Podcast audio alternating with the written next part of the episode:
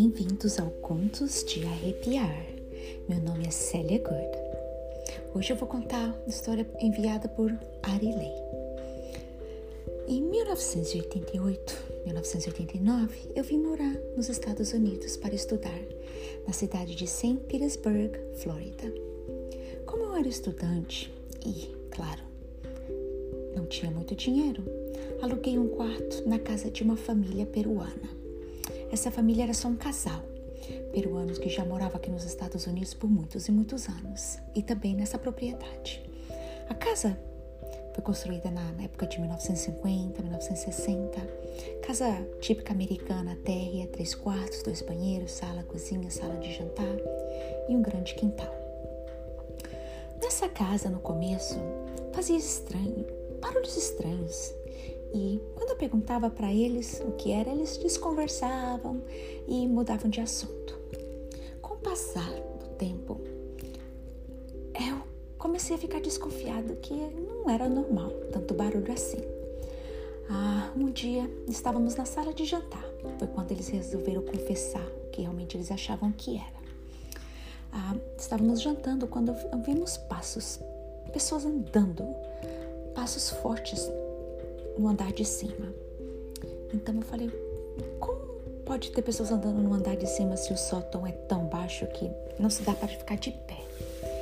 Eles olharam para mim, para o sobrinho e falaram: É, essa casa é mal assombrada, tem espíritos aqui. Desde quando nos mudamos, faz bastante barulhos estranhos.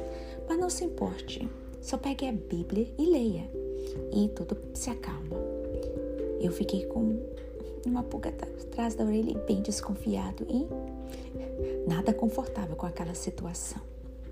Então um dia eu e o sobrinho dela pegamos uma lanterna, uma escada e entramos no sótão por uma passagenzinha que tinha no teto. Esse sótão não dava para ficar de pé nem mesmo de joelhos, você tinha que se arrastar. E com a lanterna olhamos todos os cantos de dentro desse sótão, não achamos nada, nada, nada que pudesse confirmar aqueles barulhos de pegadas. Então, depois disso, eu comecei a ficar bem assustado. Um certo dia, eu estava à noite no meu quarto, deitada em minha cama, ouvindo música, com fones de ouvido. E de repente, notei que a porta se movia lentamente no ritmo da música que eu estava ouvindo. Aquilo me deixou super assustado. Eu peguei a Bíblia e comecei a orar, porque não tinha como. Eu estava usando fones de ouvido, não tinha como ninguém conseguir ouvir o que eu estava ouvindo. Como que pode aquela porta mover exatamente ao ritmo das músicas? Eu, no momento, fiquei congelado de medo. Peguei a Bíblia e comecei a ler a Bíblia. Então, daquele momento eu consegui me focar de como eu poderia sair daquela casa, me mudar para um outro lugar. Ao passar do tempo, um dia estávamos com uma visita num sábado à tarde, depois do almoço, fomos todos para o quintal. Muitos já estavam indo embora. Então, um dos convidados pediu para usar o banheiro. E depois de uns minutos ouvimos gritando.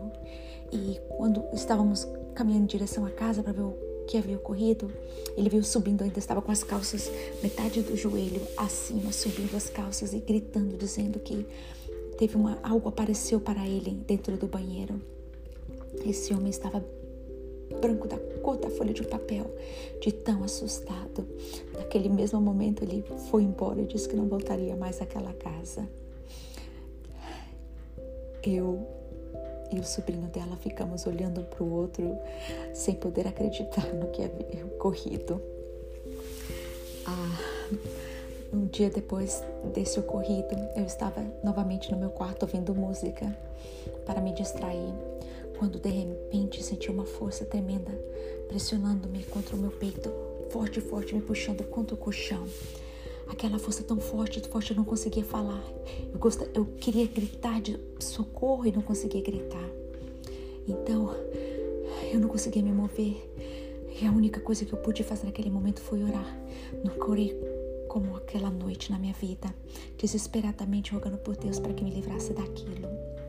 E no que eu mais orava, mais eu sentia aquela força saindo, saindo, até que ela se dissipou. Eu pude respirar. Saí daquele quarto correndo e contei para minha mãe peruana o que ocorreu. E eu conto para vocês uma coisa. Depois daquele dia, no dia seguinte eu já não estava mais naquela casa. Eu tive que ir embora dali porque eu sentia que cada vez estava ficando pior, pior, aquelas energias negativas nos atacando. Me mudei, fui morar com alguns amigos da faculdade num apartamento bem pequenininho. Mas era melhor estar num apartamento bem pequenininho do que em uma casa assombrada. Ah, sinto muito pelos meus pais americanos, peruanos que ali ficavam e gostavam da casa e só diziam que dali sairiam somente mortos. Então, perdi contato com eles, voltei para o Brasil, não sei o que ocorreu.